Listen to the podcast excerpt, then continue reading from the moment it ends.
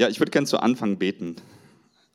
Vater im Himmel, du bist groß, du bist herrlich und ja, du bist das Licht dieser Welt, Jesus.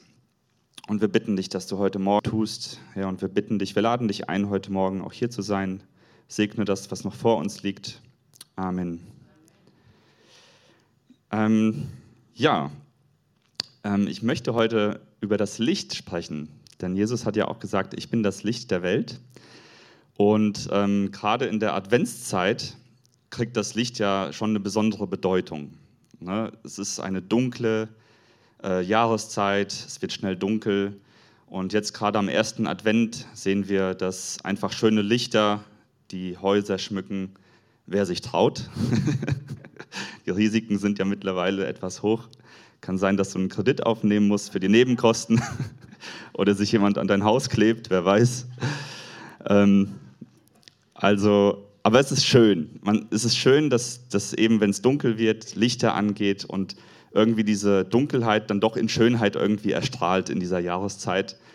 Ähm, ja, und ähm, eben, es äußert sich in vielen Lichtern, die Schönheit dieser Adventszeit ja auch. Und Advent bedeutet ja Ankunft und wir warten ja auf, ähm, auf äh, die Ankunft des Retters. Und interessant ist, dass ähm, Jesaja, Gott hat ähm, die Ankunft von Jesus ja schon circa 700 vor Christus ja angekündigt durch Jesaja. Und äh, da steht zum Beispiel in Jesaja: Für alle Völker mache ich dich zu einem Licht, das ihnen den Weg zu mir zeigt. Alle, die in Finsternis sitzen, sollst du aus ihrer Gefangenschaft befreien. Also auch hier kündigt Gott sein, die Geburt seines Sohnes an mit dem Wort Licht. Und Jesus sagt auch in Johannes 8, Vers 12, und das ist auch der Vers, ähm, um den es heute Morgen geht. Da sagt Jesus, ich bin das Licht für die Welt. Wer mir nachfolgt, wird nicht in der Dunkelheit umherirren, sondern er hat das Licht, das ihn zum Leben führt. Ähm, darum geht es heute Morgen. Jesus als Licht. Was wäre denn unser Leben ohne Licht? Überlegt mal. Wir hätten ja keine Orientierung zum Beispiel. Also wenn du nachts aufstehst und es ist kein Licht da, es ist dunkel, dann hast du überhaupt keine Orientierung. Oder abends auf der Straße im Dunkeln, das ist gefährlich.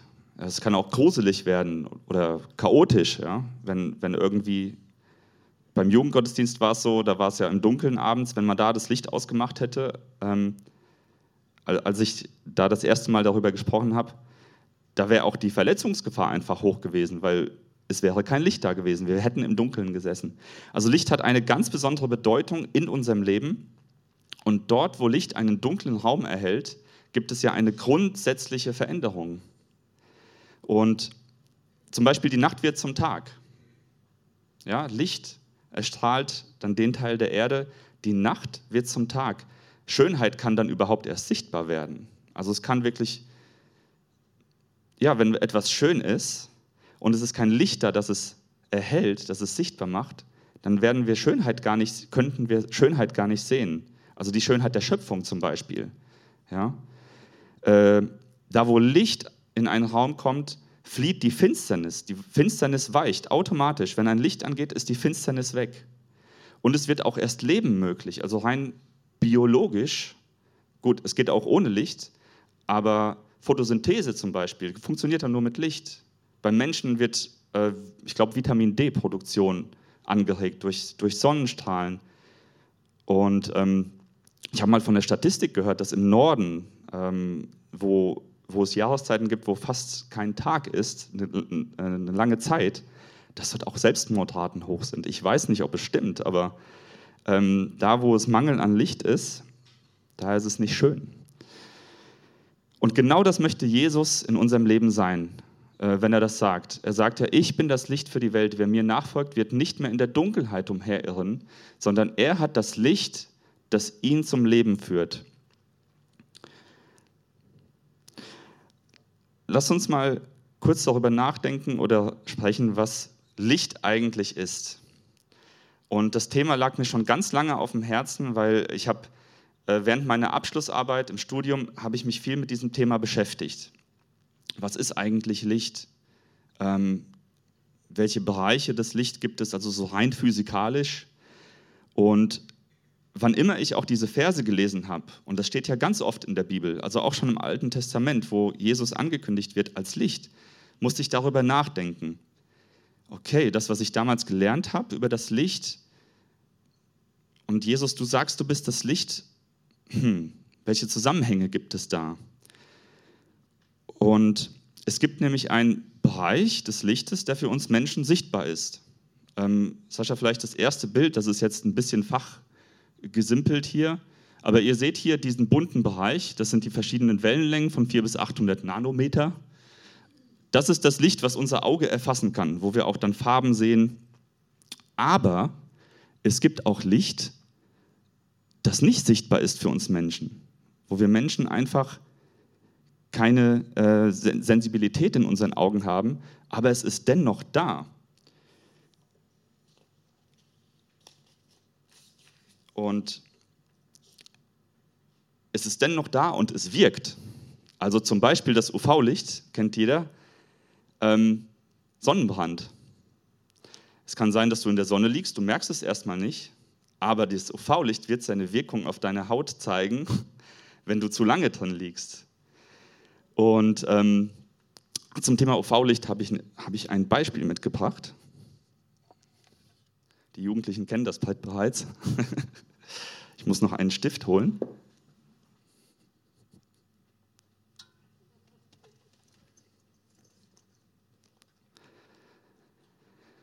Und zwar will ich damit einfach demonstrieren, dass es Dinge gibt oder das Licht auch wirkt, ohne dass wir es sehen. Und zwar habe ich hier etwas drauf gemacht mit einem UV, mit einem UV-Stift. Man sieht hier wahrscheinlich nicht viel, oder? Dass da was draufgeschrieben ist. Man könnte es erahnen, aber wenn man jetzt mit einer UV-Lampe drauf strahlt, dann sieht man, hier wird etwas sichtbar, das sonst für das menschliche Auge nicht sichtbar ist. Ich habe jetzt mal schön das Kreuz ist gleich Liebe gewählt, das passt ganz gut. äh, ja, also das ist nämlich dieser ultraviolette Bereich. Man sieht es nicht, aber das richtige Licht macht es für uns Menschen sichtbar. Und am Sonnenbrand habe ich ja schon gesagt, das kennt ihr ja das Beispiel wahrscheinlich. Oder Infrarotlicht, das ist der Bereich hinter dem Bereich, den unser Auge sehen kann. Und ähm, ihr kennt das vielleicht von Fernbedienungen, das sind Infrarotfernbedienungen. Äh, wenn man da reinguckt und was drückt, dann sieht man eigentlich nichts. Aber dennoch sendet die Fernbedienung ein Licht. Und unsere Handykameras, das könnt ihr zu Hause mal ausprobieren, die haben einen Filter, der erst hinter 700 Nanometer, also ich glaube bis 750 Nanometer, sehen kann. Unser Auge hört bei 700 auf. Und dieses Infrarotlicht von der Fernbedienung bewegt sich außerhalb dem Bereich, der für uns sichtbar ist. Aber unsere Handykamera kann das sehen. Also wenn ihr im Dunkeln mal mit der Fernbedienung spielt und durch eure Handykamera guckt, seht ihr ein Licht, das ihr mit eurem Auge aber nicht sehen könnt. Überwachungskameras funktionieren unter anderem so, ne? oder Nachtsichtgeräte. Und ihr Lieben, genauso wirkt doch Gott in unserem Leben. Manchmal sehen wir sein Wirken mit eigenen Augen aber in den meisten Fällen passiert doch, wirkt er doch im Verborgenen. Und wir müssen ihm vertrauen und daran glauben, dass er das tut.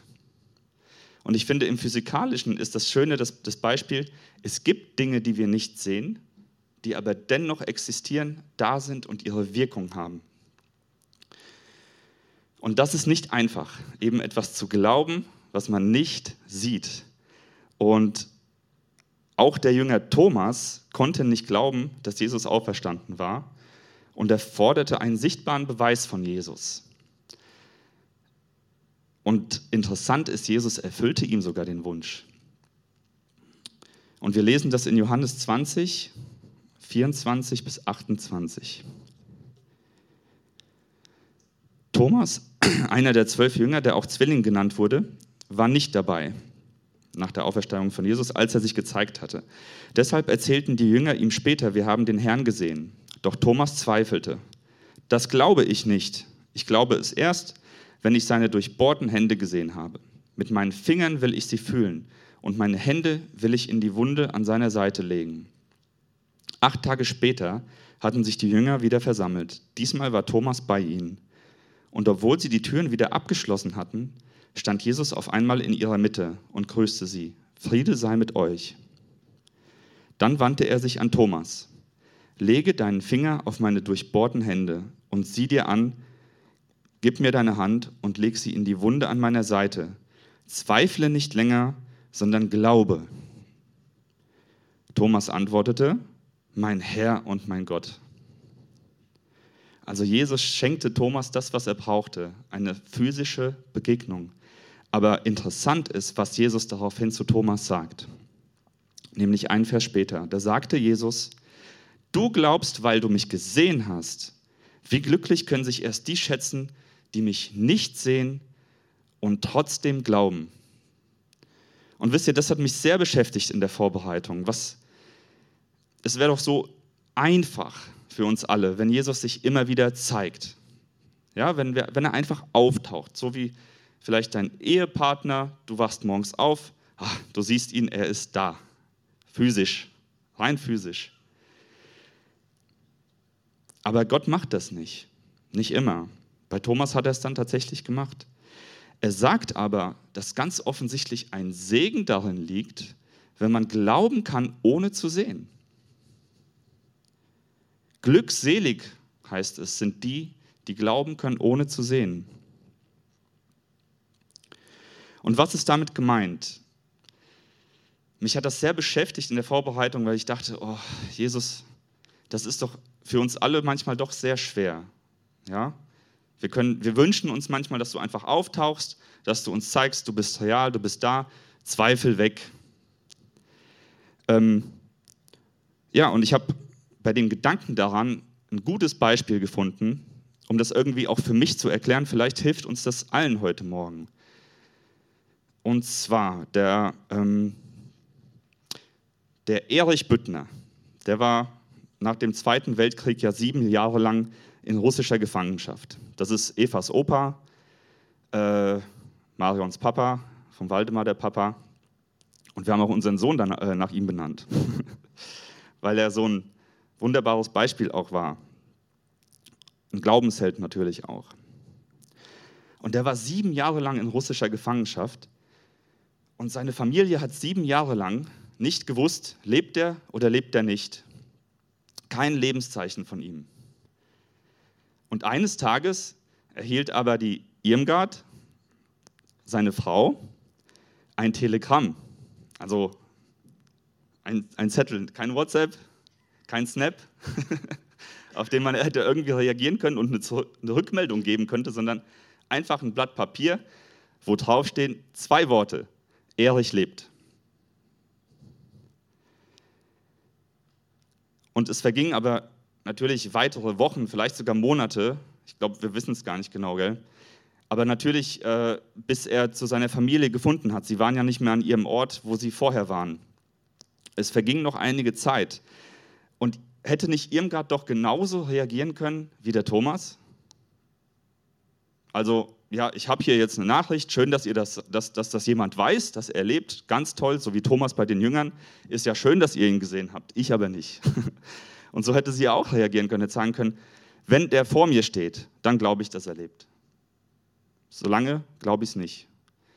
Aber wir, ich, also ich bin mir sicher, dass das in ihr aber eine Hoffnung geweckt hat, dass dieses Telegramm in ihr eine Hoffnung zum Leben erweckt hat, ihr Leben natürlich verändert hat. Ich bin mir sicher, dass das in ihr was gemacht hat. Es weckte doch bestimmt eine Freude. Und denkt ihr, sie hat die Nachricht nicht geglaubt?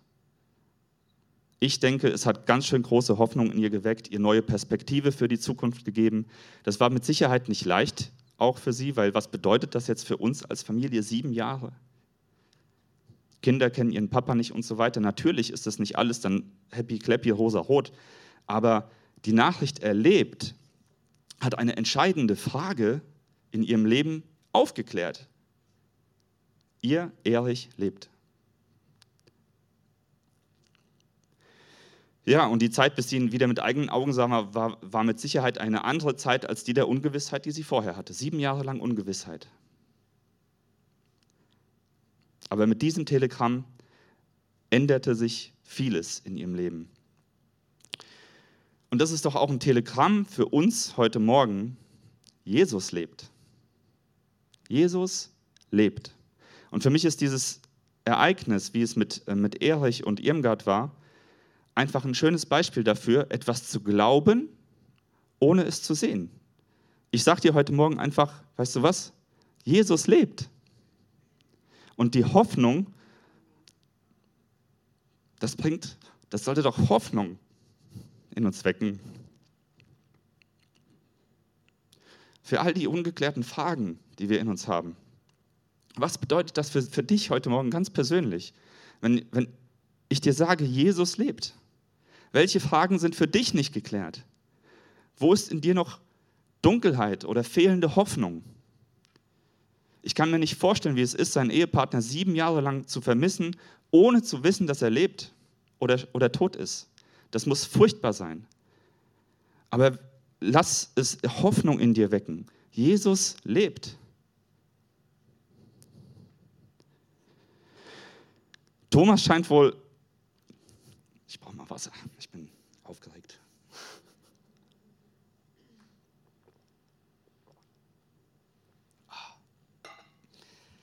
Der Thomas scheint ja wohl ein Typ Mensch gewesen zu sein, der eine physische Begegnung mit Jesus nötig hatte. Der hat das gebraucht, damit seine Zweifel ausgeräumt sind. Sind wir nicht alle ein bisschen Thomas? Wenn auch nur manchmal, oder? Aber wie gut ist es, dass Gott Thomas so begegnet, wie er es persönlich braucht? Also obwohl Jesus sagt, es liegt ein großer Segen darauf und selig, glückselig bist du, wenn du glauben kannst, ohne zu sehen. Dennoch begegnet Jesus Thomas ganz persönlich, zeigt ihm seine Wunden in der Hand, in der Seite. Und Thomas bleibt nichts anderes, als zu sagen, mein Herr und mein Gott. Eine Offenbarung, eine Begegnung mit seinem Gott, mit seinem Jesus. Und Gott kann auch für dich so real werden, wie er es für Thomas war. Das finde ich so schön. Denn wenn du Zweifel hast, wenn du es nicht schaffst, das zu glauben, aber dennoch Hoffnung, dich nach Hoffnung sehnst, dann wird Gott dir so begegnen, wie du es brauchst. Wenn, wer nach ihm sucht, der wird ihn finden. Das ist ein Versprechen.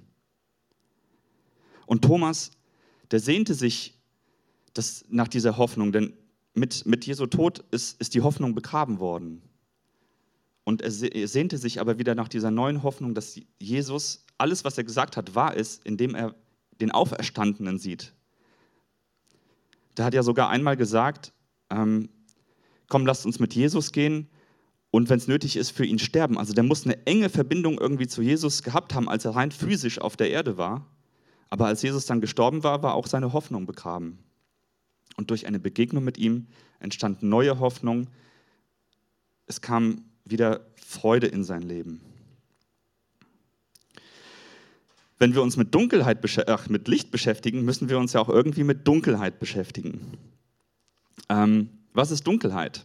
Dunkelheit ist die Abwesenheit von Licht. Ganz einfach. Da, wo kein Licht ist, da ist es dunkel. Und Licht und Finsternis haben für uns eine physische und eine geistliche Bedeutung. Also wenn du, wenn du gläubig, wenn du daran glaubst, und ich bin mir sicher, dass das so ist, es gibt eine physikalische und eine geistliche Bedeutung des Lichts und der Finsternis. Und Jesus sagt das auch in Johannes 11, ähm, die Verse 9 bis 10. Jesus antwortete, ist es nicht zwölf Stunden am Tag hell? Wer sicher laufen will, muss diese Zeit nutzen denn nur bei Tageslicht sieht er den Weg. Wer nachts unterwegs, unterwegs ist, stolpert in der Dunkelheit, weil das Licht nicht bei ihm bist, ist. Jesus redet hier doppelbödig. Physikalisch das Beispiel von Tag und Nacht auf einem Weg, aber auch geistlich. Die Helligkeit des Tages ist auch ein Symbol für die Erkenntnis des Willen Gottes, während die Dunkelheit der Nacht das Fehlen dieser Erkenntnis beschreibt. Physikalisch und geistlich, äh, geistig. Nee, geistlich, sorry. Und ihr Lieben, die geistliche Dunkelheit, genauso wie nachts auf einem Weg unterwegs zu sein, ist kein guter Ort für uns. Also ich mache mich doch auch nicht nachts auf den Weg, wenn ich irgendwo von A nach B will, wenn das Licht nicht scheint, wenn die Sonne nicht scheint. Und genauso ist auch die geistliche Dunkelheit kein guter Ort für uns. Und ich glaube, dass diese geistliche Dunkelheit eben, wo das Licht nicht scheint, wo das Licht nicht persönlich vielleicht Bereiche erhellen kann, also Jesus persönlich, dass das die Ursache für die meisten persönlichen Probleme ist, die wir so haben. Ja, natürlich, es gibt Krankheit und das alles, das uns runterziehen kann, aber ich glaube, wenn Menschen die Entscheidung treffen dürfen, Dunkelheit oder Licht, und jemand entscheidet sich in der Dunkelheit weiterzugehen, das sind doch die, die, die Ursachen für die meisten persönlichen Probleme, die wir Menschen haben, aber auch wenn man das global sieht, für, die, für das ganze Leid, für die Not, für das Böse, was in dieser Welt geschieht. Das ist, weil Menschen sich entscheiden, finstere Wege zu gehen. Und Gott redet hier, Jesus redet hier wirklich doppelbödig mit diesem Beispiel des Weges, dass man im Tag laufen soll, dass das Licht den Weg erhält. Und das Schöne ist, Jesus möchte uns da rausholen. Wenn wir eine geistliche Dunkelheit haben, wenn du den, den Weg deines Lebens gehst und dir fehlt einfach Licht auf deinem Weg, dann möchte Jesus genau dieses Licht für dich sein. Und das ist wunderbar. Jesus möchte uns da rausholen aus der Dunkelheit ins Licht. Interessant ist, dass die physikalische Dunkelheit auch nicht wirklich was Schönes hervorbringt. Ich habe einfach mal gegoogelt, Dunkelheit, und dann kam ich sofort an die Tiefsee. Und auch per Definition ist das ein, ein, ein Ort, wo keinerlei Licht der Sonne ankommt. Und wisst ihr, was, wenn du Tiefsee googelst, was da für Kreaturen, äh, kannst du es mal zeigen, Erich, äh, Erich sag ich schon, Sascha. Guckt euch mal an, was die Tiefsee für Kreaturen hervorbringt. Also das ist doch Material für, für einen Horrorfilm. Das, so, so ein Fisch machst du dir nicht ins Aquarium. Da hast du doch Angst, dass der dir den Arm abbeißt, wenn du den fütterst. Gerade oben links das Ding. Also ich habe in meiner Jugend schon mal so ein bisschen äh, Filme geguckt, die gruselig waren. Das erinnert mich daran.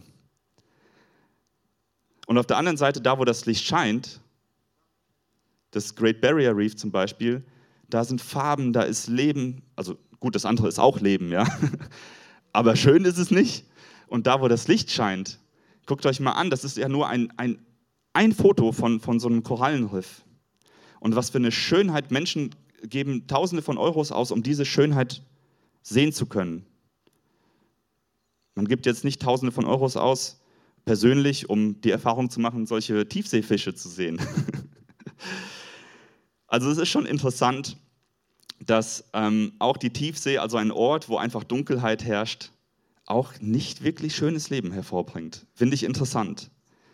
Ähm, und vielleicht ist es auch so in unserem Leben, dass wenn Gott das Licht anknipst und in dein Leben kommt und du ihn reinlässt, dass du dann erst das Chaos siehst, in dem du vorher drin standst. Da ist auf einmal Licht und du siehst, oh, da bin ich da die ganze Zeit dagegen gelaufen und jetzt kannst du sehen, was das Problem ist. Das kann gut sein und das, ich glaube, dass Gott das auch so macht. Er schenkt dir Schritt für Schritt mehr Licht, wenn du dich nach ihm sehnst, ihn suchst und hilft dir, das Chaos in deinem Leben zu beseitigen. Und da, wo Licht erst hinkommt, da werden vielleicht dann doch die Probleme sichtbar und können dann erst gelöst werden. Und ich habe es ja schon gesagt, Jesus will auch die Leuchte auf dem Weg sein, das Licht auf dem Weg sein. Und das sehen wir in Psalm 119, Vers 105. Dein Wort ist wie ein Licht in der Nacht, das meinen Weg erleuchtet. In Psalm 27,1 steht, der Herr ist mein Licht, er rettet mich. Vor wem sollte ich mich noch fürchten? Bei ihm bin ich geborgen wie in einer Burg. Vor wem sollte ich noch zittern und zagen? Was für eine Zusage das Telegramm Jesus lebt. Das heißt, das gilt für uns. Wir können Licht in der Dunkelheit bekommen, wenn wir Dunkelheit in uns haben. Und selbst ein kleines Licht, also bei unseren Kindern ist das so, da machen wir Nachtlicht ins Zimmer, damit, wenn sie aufstehen, nicht in völliger Dunkelheit sind, weil sie sonst Angst kriegen würden, sie hätten keine Orientierung. Selbst ein kleines Nachtlicht kann schon eine Veränderung schaffen. Selbst das gibt die Orientierung und unsere Kinder können, wenn sie nachts wach werden, sich orientieren und den Weg zu uns finden. Durch ein kleines Nachtlicht, das du am Tag gar nicht siehst.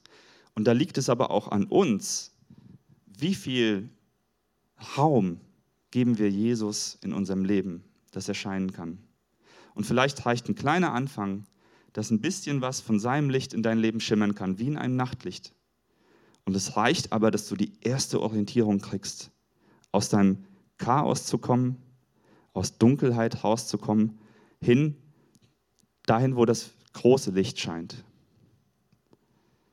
Und eins wird sich niemals ändern, und das finde ich so wunderbar, egal, wir Mensch und Jesus Gottes Sohn, bei ihm wird sich nie was ändern. Das ist ja das Schöne. Er ist beständig, er verändert sich nie, er war und ist und er wird kommen. Und er ist immer derselbe, immer der gleiche. Und da, wo er ist, da ist Licht, da ist Wahrheit, da ist ein Weg, da ist Freiheit, da ist Frieden, Vergebung, Heilung. Daran wird sich niemals etwas ändern.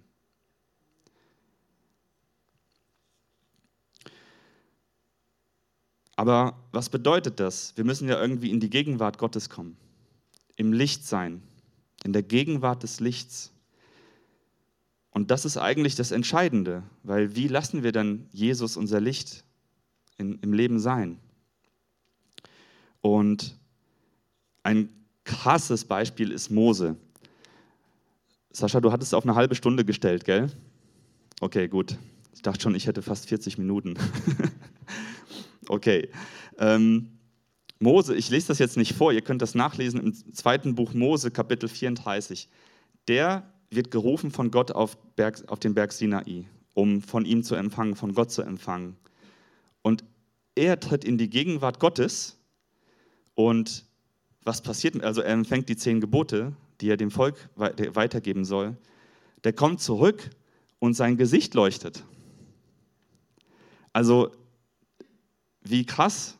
Die Gegenwart Gottes hat ihn äußerlich verändert, sodass sein Gesicht geleuchtet hat. Der hat sich sogar, der hat das den Leuten dann gesagt und dann hat er ein Tuch über den Kopf gezogen und ist in seinem Zelt verschwunden. Das heißt ja, das muss für die Leute schon ganz schön spooky gewesen sein auch. Und mit Sicherheit hat diese Begegnung, diese Nähe zu Gott den Mose auch innerlich verändert. Also wenn es äußerlich schon rausströmt, das Licht aus ihm, das kommt ja von innen heraus. Der muss innerlich ganz schön bewegt und verändert gewesen sein, nachdem er in die Gegenwart Gottes trat. Und die Nähe zu Jesus, die macht was mit uns. Sein Licht wird nicht ohne Wirkung auf uns bleiben, wenn wir uns in seine Gegenwart begeben die wird auch nicht auf, ohne Wirkung auf unsere Mitmenschen bleiben.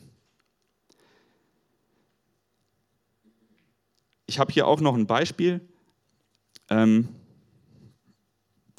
ah, Julian, kannst du es dunkel machen? Ihr wundert euch vielleicht, dass hier überall die Vorhänge und so zu sind, aber für dieses Beispiel bräuchte ich so viel Dunkelheit wie möglich. Das kennt ihr Jugendlichen auch schon. genau, das auch noch. Mach mal ganz, ganz aus, genau. Ähm, das ist so ein Ball vom Franz, von meinem Sohn. Und ja, der kommt hier so aus seinem Leben. Ne? Die Kiste ist so sein Leben.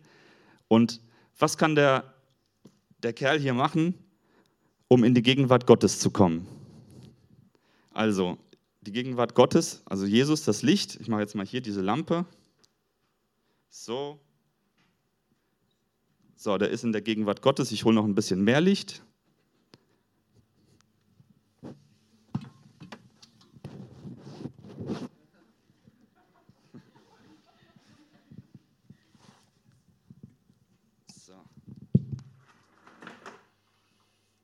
Ich denke, das reicht, Julian.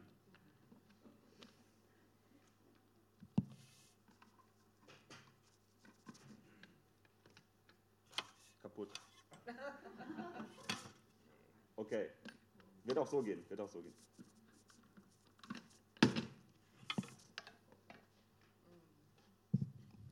So, die Lampe ist leider kaputt, aber ich denke, so, also, dieses Kerlchen begibt sich in die Gegenwart Gottes, ins Licht. Und so, was kann er dafür tun? Wann ist er denn in, in, in der Gegenwart Gottes? Wenn er sich, wenn er dem, dem Licht Raum gibt in seinem Leben, wenn er sich aus seinem Alltag mal kurz zurückzieht in sein stilles Kämmerlein und betet zum Beispiel. Oder was kann man denn tun, um in die Gegenwart Gottes zu kommen? Den Mose hat Gott auf den Berg Sinai gerufen. Und Gott ruft uns zum Beispiel in unser Kämmerlein, damit wir nicht abgelenkt sind von allem, was uns herum passiert und mit ihm reden, beten. Also unser Freund hier betet. Unser Freund hier macht sich vielleicht ein Lobpreislied an und guckt nicht auf sein Leben, sondern verherrlicht Jesus für die Größe und die Herrlichkeit und für das, was er getan hat. Richtet seinen Blick von sich weg auf Jesus. Er kann auch, was kann er noch machen? Bibel lesen, sich mit Gottes Wort beschäftigen, sich unter das Wort Gottes stellen, Wahrheit auf sich wirken lassen. Und so wie bei Mose, wenn es ganz dunkel ist, sieht man das besser.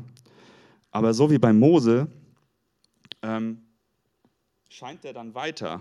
Das sieht, äh, ich mache jetzt mal hier so ein Punkt. Seht ihr? Das scheint nach. Also er selbst fängt an zu leuchten. Im Dunkeln sieht man das wirklich besser. Er selbst fängt an zu leuchten, aber, also innerlich, und je mehr er sich aussetzt, so, er, er betet, er liest Bibel, er hört ein Lobpreislied, richtet seinen Blick auf Gott und so weiter. Und je mehr er sich dem Licht aussetzt, desto mehr fängt er selbst an zu scheinen. Im Dunkeln sieht man das natürlich viel besser. Ich hoffe, das kam einigermaßen rüber. Ähm, und ich glaube, das ist eigentlich das größte Problem, dass, dass wir es manchmal gar nicht schaffen, in diese Gegenwart zu kommen, weil wir so abgelenkt sind. Mir kam das Beispiel in den Sinn, ähm, zum Beispiel, wenn du beim Arzt bist. Ich glaube, so sind wir manchmal mit Gott. Wir sollten vielleicht so eine Haltung haben wie beim Arzt, dass du da sitzt, du hast auf ihn gewartet, es geht um was Wichtiges und der Arzt untersucht dich, der nimmt sich Zeit für dich, guckt dich an, um dir dann zu sagen, was für ein Problem du hast. Und ich glaube, dass wir manchmal oft so eine Haltung haben gegenüber Gott, dass wir vielleicht zu sehr abgelenkt sind von all diesen Dingen. Stell dir mal vor, du würdest beim Arzt sitzen, im Behandlungsraum, der Arzt untersucht dich und du hängst am Handy so. Oh, ja. Und dann macht's, dann macht's Ping. Und dann machst du zum Arzt, oh, was, was, die haben rumgeknutscht. Oder so, ne? Oder, ach, gucke Sie mal da, mein Engelchen. Die haben es ja nicht leicht gehabt, gell? Und der Arzt will dir eigentlich sagen, ähm, ich habe sie untersucht, ich habe mir sie genauer angeschaut und ich möchte Ihnen sagen, wo Ihr Problem ist. Aber das, wenn, wenn wir ihm keinen Raum geben, wenn wir uns ablenken lassen und beim Arzt sitzen und nur abgelenkt sind, dann kann der uns auch nicht sagen, was unser Problem ist. Er braucht unsere Aufmerksamkeit. Und ich glaube, das kriegen wir alle hin, wenn wir beim Arzt sitzen, oder? Spätestens beim Zahnarzt hört das auf. Ihr Lieben, Lasst uns doch mit dieser Haltung vor Jesus kommen, ihm Aufmerksamkeit geben. Und wie ein Arzt will er uns durchleuchten. Er sieht genau, was unsere Probleme sind. Und er will uns da Antwort drauf geben.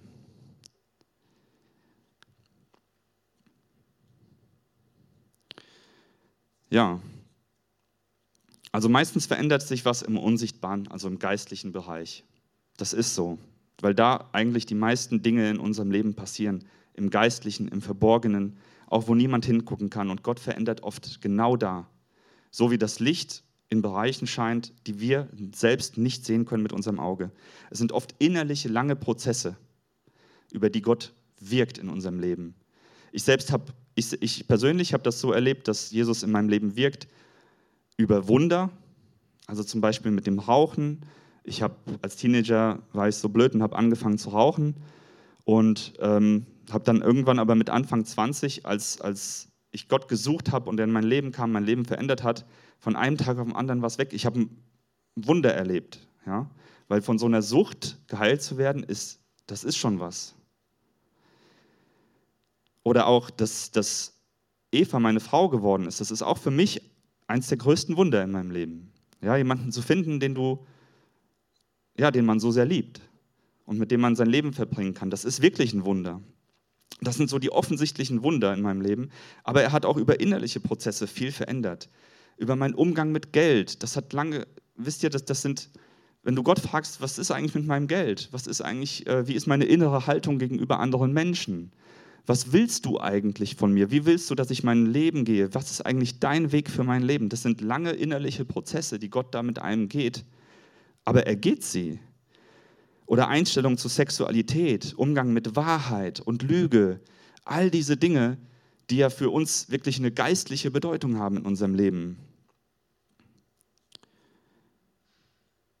Und man kann in diesen Bereichen ganz schnell im Dunkeln tappen und stolpern. Ganz schnell. Die uns dann wirklich, wo wir fallen können und in der Dunkelheit liegen und es ganz schwer ist, wieder rauszukommen. Und die Frage ist auch, wo, in welchen Bereichen ist es denn in deinem Leben dunkel? Wo brauchst du vielleicht diese Nachricht, Jesus lebt und er kann dir da raushelfen? Frag dich das mal. Und mein letzter Punkt ist eben, dass wir Jesus sagt auch in ähm, Matthäus 5, in den Versen 14 bis 16, sagt er, ihr seid das Licht, das die Welt erhält. Eine Stadt, die oben auf einem Berg liegt, kann nicht verborgen bleiben. Man zündet ja auch keine Öllampe an und stellt sie dann unter einen Eimer. Im Gegenteil, man stellt sie auf den Lampenständer, sodass sie allen im Haus Licht gibt. Genauso soll euer Licht vor allen Menschen leuchten. Dann werden sie eure guten Taten sehen und euren Vater im Himmel preisen. Er ist das Licht, in seiner Gegenwart werden wir erhellt, sodass wir nach außen scheinen können und unser Umfeld dadurch auch verändern. Das sagt Jesus hier ganz klipp und klar. Und ich habe mich gefragt, was meint Jesus auch hier mit den guten Taten? Er sagt ja, die werden eure guten Taten sehen. Ähm, ist es wirklich das, dass, du, dass jeder sieht, wie du Geld in den Opferkasten schmeißt oder einer alten Dame über die Straße hilfst? Das sind gute Taten. Aber ich glaube, was hier gemeint ist, sind die Resultate aus einem Christusähnlichen Leben. Dass daraus gute Taten hervorgehen. Je mehr Zeit wir mit ihm verbringen und desto ähnlicher wir ihm werden, desto mehr glaube ich, wird das, was Jesus eigentlich ist, durch unser Leben, in unserem Leben sichtbar. Also zum einen war Jesus stets mit dem Vater im Gebet verbunden. Ich glaube, das ist ein Aspekt eines Christusähnlichen Lebens. Zum anderen sollte, sollten sich aber auch, ich denke, die Früchte des Heiligen Geistes in unserem Leben dadurch zeigen, wenn wir immer mehr vor Jesus kommen, wenn wir Zeit mit ihm verbringen, ihm viel Raum in unserem Leben geben. Und die Früchte des Heiligen Geistes sind, sind Liebe, ja, Liebe, sehen das andere Menschen. Freude, Friede, Langmut, Freundlichkeit, Güte, Treue, Sanftmut und Selbstbeherrschung. Das sind Dinge, die innerlich auch was machen. Gott kann dir ganz persönlich Liebe, Freude schenken.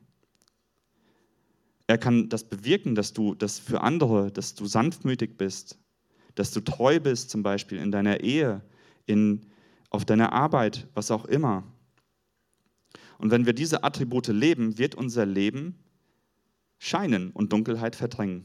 Ich denke, das passiert ganz automatisch, wenn man sich dem Licht aussetzt und dass es nicht nur Dunkelheit in uns verdrängt, sondern dass wir auch in die Welt hinausgehen können, um auch Dunkelheit zu verdrängen. So wie dieser Ball das auch machen kann. Wenn er nur lang genug sich dem Licht aussetzt, wird er scheinen in sein Umfeld.